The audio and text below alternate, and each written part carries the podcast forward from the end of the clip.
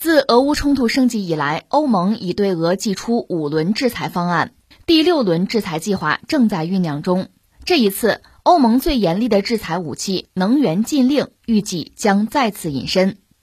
据媒体四月二十五号援引欧盟外交和安全政策高级代表博雷利的话说，实施对俄能源禁令或征收惩罚性关税很重要，但截至目前，欧盟在这个问题上没有统一的立场。报道称。一些欧盟国家正推动对俄第六轮制裁，欧盟委员会可能将于本周向成员国提出制裁方案。尽管关于实施对俄能源禁令的讨论从未停止，但欧盟预计短时间内不会正式使用这一最严厉武器。不过，博雷利补充说，欧盟国家最近几周已经在降低对俄能源依赖。这又是欧盟在商量着要戒哈，我这用了一个词叫戒啊，那戒烟那个戒，戒俄罗斯的油气。实话实说，全世界现在等于在看欧盟的笑话，看欧洲人的笑话。为什么啊？我们一样一样说。第一个，先说基本盘是什么？这个基本盘就是欧盟国家能源不能自己，他就需要从外边买，从国际市场买。这里边其实人家鸡蛋也不愿意放到一个篮子里，呃，从中东买了。从俄罗斯，俄罗斯离得近，有这个管线，比如北溪啊，那个管线，还有一个北溪二号，其实已经接通了，只不过现在不敢用了嘛。言而总之，欧洲得有一半以上的能源是要靠进口，其中俄罗斯呢，它离得近嘛，提供百分之四十一天然气，百分之四十六的煤，还有百分之二十七的石油。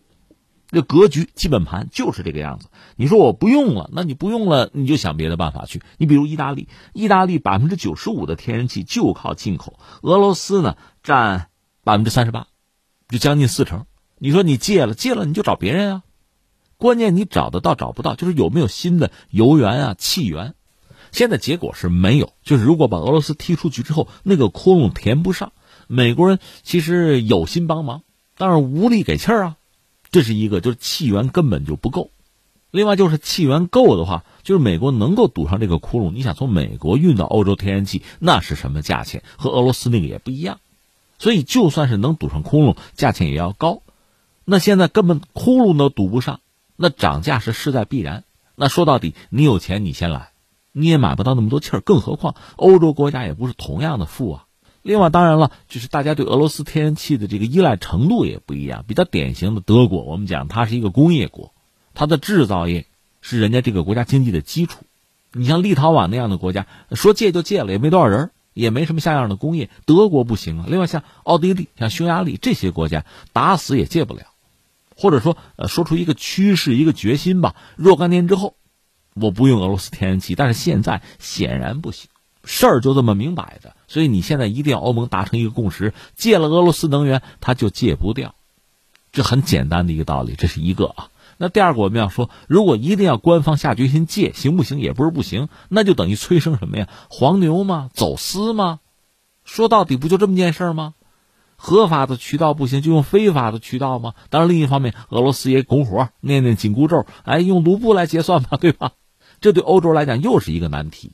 这是一个啊，另外第三最幽默的啊，就全世界在看欧美的笑话，我觉得最幽默的是谁呢？这是由耶伦美国的财长讲的几句话，就前两天的事吧。四月二十一号，美国的财长耶伦呢，他警告欧盟，你说警告什么呀？不许用气儿是吧？不是，说如果欧洲全面禁止俄罗斯能源，将会对全球经济造成进一步的伤害，最终弊大于利。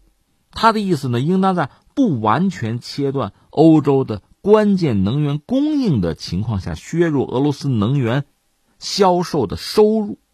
这是耶伦的一番话。这话你听着什么感觉啊？你想啊，美国一开始是鼓励啊、要求、警告，就是逼迫欧盟不再使用俄罗斯的能源。那呃，那欧盟就听话吗？乖吗？就想办法戒呀。现在是因为戒不掉，内部还在闹嘛，甚至有分裂的可能啊。但是现在美国人又说：“哎呀，你们这么搞的话也不行啊，因为你彻底不用俄罗斯能源之后，能源价格会上涨，最终呢对全球经济又会产生负面的影响，所以这不是个好办法。那你到底啥意思啊？你欧盟怎么做才对呀？怎么做都不对啊！你说耶伦老太太脑子进水了，这不胡说八道吗？你前两天不是这么说的呀？这美国现在你到底要干嘛？到底需要欧盟怎么做？”哎呀，耶伦老太太聪明的很，美联储主席都做过，脑子能笨吗？那你说他到底要表达什么意思呢？这个应该说美国人也没算清楚。现在他自己把自己绕进去了。你看，原来说好的是美国拉着西方对俄罗斯进行这个制裁呀、打压，逼着俄罗斯经济崩溃。因为俄罗斯这边呢和乌克兰在打仗，这个仗打多久还不好讲。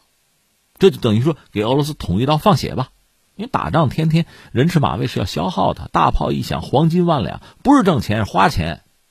然后那边呢，我们对俄罗斯经济进行打压围堵，最后它就崩盘了，这个就带来俄罗斯国内的社会的动荡和混乱，大家对普京不满，把他推下台就完了嘛？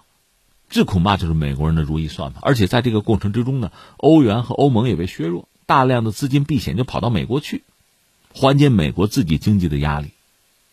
这是最理想的一个状况，可真正玩起来呢，就复杂了，就不像你想的那么简单。我们曾经说过嘛，你就说围棋，围棋一张围棋盘是横竖十九道线，三百六十一个交叉点，就俩人下，最后呢，这一盘围棋的变化可能是一后边一百七十一个零，那么多种，就是你算不了那么清楚，那么准。所以你这边对俄罗斯进行打压呀、封锁呀、制裁呀，可以。俄罗斯二零一四年就开始做准备，就开始。考虑在被你打击之后怎么活下来，所以有一系列的应对。我倒不是说俄罗斯把一切算得很准，道理是一样的，他损失也不会小，但是呢，他总要想办法反击呀。你比如说这个卢布结算令，另外他之所以敢打这一仗，说到底就是他算着欧盟离不开自己的能源，将来再说将来的，现在你是离不开。美国确实也想援助欧盟，甚至也做了一系列工作，比如动员中东的这个产油国多产点油嘛。把油价砸下来嘛，减轻我通胀的压力。另外也能够堵欧盟缺油缺气那个窟窿，但是不行啊。另外美国还有个毛病，就是做老大惯了，见谁都颐指气使、居高临下、盛气凌人。这前一阵布林肯不是见那个沙特那个王储，上去先跟人念叨那个卡舒吉那个事件，那边一听就急了嘛，就说那增产这事儿不用提了啊。还有一个说法，这是西方媒体在算计，说沙特现在是对美国呀带大不理。不搭理，冷淡，为什么呢？说等着拜登这把任期结束之后，看如果特朗普上台再说。那总而言之，逼着其他一些产油国增产也不现实，自己国内通胀压力还很大。因为真要是逼着西方把俄罗斯油气资源禁了之后，那只能是让油气资源价格暴涨。而且俄罗斯这个油气它不是卖不动啊，你看卖给印度，印度可以转手再卖给欧洲，还加个价呢，中间商挣差价嘛。如果只是损失点钱也就罢了，还有个挺要命的问题是什么呢？因为，普京想了个办法，把他这个卢布啊和天然气绑定，就类似美元和石油绑定一样。他锚定了之后，他就稳了。所以你要打俄罗斯这个卢布不好打得动，打俄罗斯经济，他至少目前看没有撼动，而且他这个通胀率可能百分之十几。我昨天说土耳其也百分之六十呢，所以你这么算起来的话，是没有搞动俄罗斯的经济，反而出来一个天然气卢布。那么对那个石油美元是不是就形成冲击啊？再就是你这样搞下去，一个是俄罗斯和其他一些买油的，它可以用卢布结算，就本币结算吧。你比如和中国搞这个油气资源的贸易，那用人民币结算也行啊。这样搞出来一个石油人民币，那对石油美元不是成了一个冲击吗？你这么搞下去，俄罗斯没有打倒，我美元出问题了，我国内经济出问题了，那好像就不划算了。你算一算得失成败，似乎损失更大。那这个游戏怎么玩下去啊？所以耶伦作为美国的财长，他可是官方官员啊，他发出警告说：“哎呀，这个油气啊，俄罗斯这个该买，看来还得买，但是最好让俄罗斯拿不到钱，哎，这就好了，让他卖油气吧，拿不到收入，这才能削弱他。那这个重任又扔给欧盟了。那现在等于说对欧盟讲，实际上俄罗斯油气资源，要不你们该买还买，因为只要买呢，至少物价可以平抑啊。”对美国国内通胀压力能减轻，对吧，嗯，石油美元不至于遭到根本性的冲击，就原来的格局还能维持，这是耶伦的意思。但是欧洲人能不能理解？怎么理解？怎么实践？哈，这就是另一个问题了。所以你看，刚才我们讲这三条吧，这不等于说大家看他们的笑话吗？说到底，你看我们中国曾经有一句词儿啊，叫“毫不利己，专门利人”，有这么一句吧，对吧？你现在看看他们，毫不想利人，专门想利己。你要有那个本事也行。你知道，实际上，因为全球化，这个世界是连通的，这个市场包括全球能源市场，它是一体的。我们拿美国来说，美国现在号称全球最大的一个能源，它是个供给国啊。甚至它对全球能源的价格，它有相当的影响力，这个我们承认。但问题在于，如果全球的油价高，你美国油价不可能置身事外，单独你们家低不现实，不可能的。所以最终你看到一个什么结局？搬起石头砸了自己的脚嘛。所以现在等于说，你说紧急刹车叫停也好，说改变一下航向也好，改变策略也好，就是说要不欧洲你们该买还得买俄罗斯油气资源。总而言之，别让全球这个能源价格涨太高，受不了了。但另一方面，能不能又买它的油气哈，然后又不给他钱？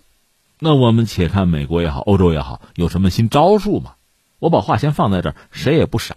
如果你真有本事拿俄罗斯油气又不给他钱，那这事儿怎么会到现在这个地步？或者说俄罗斯蠢到这个地步，那还用得着打仗吗？他不早完蛋了？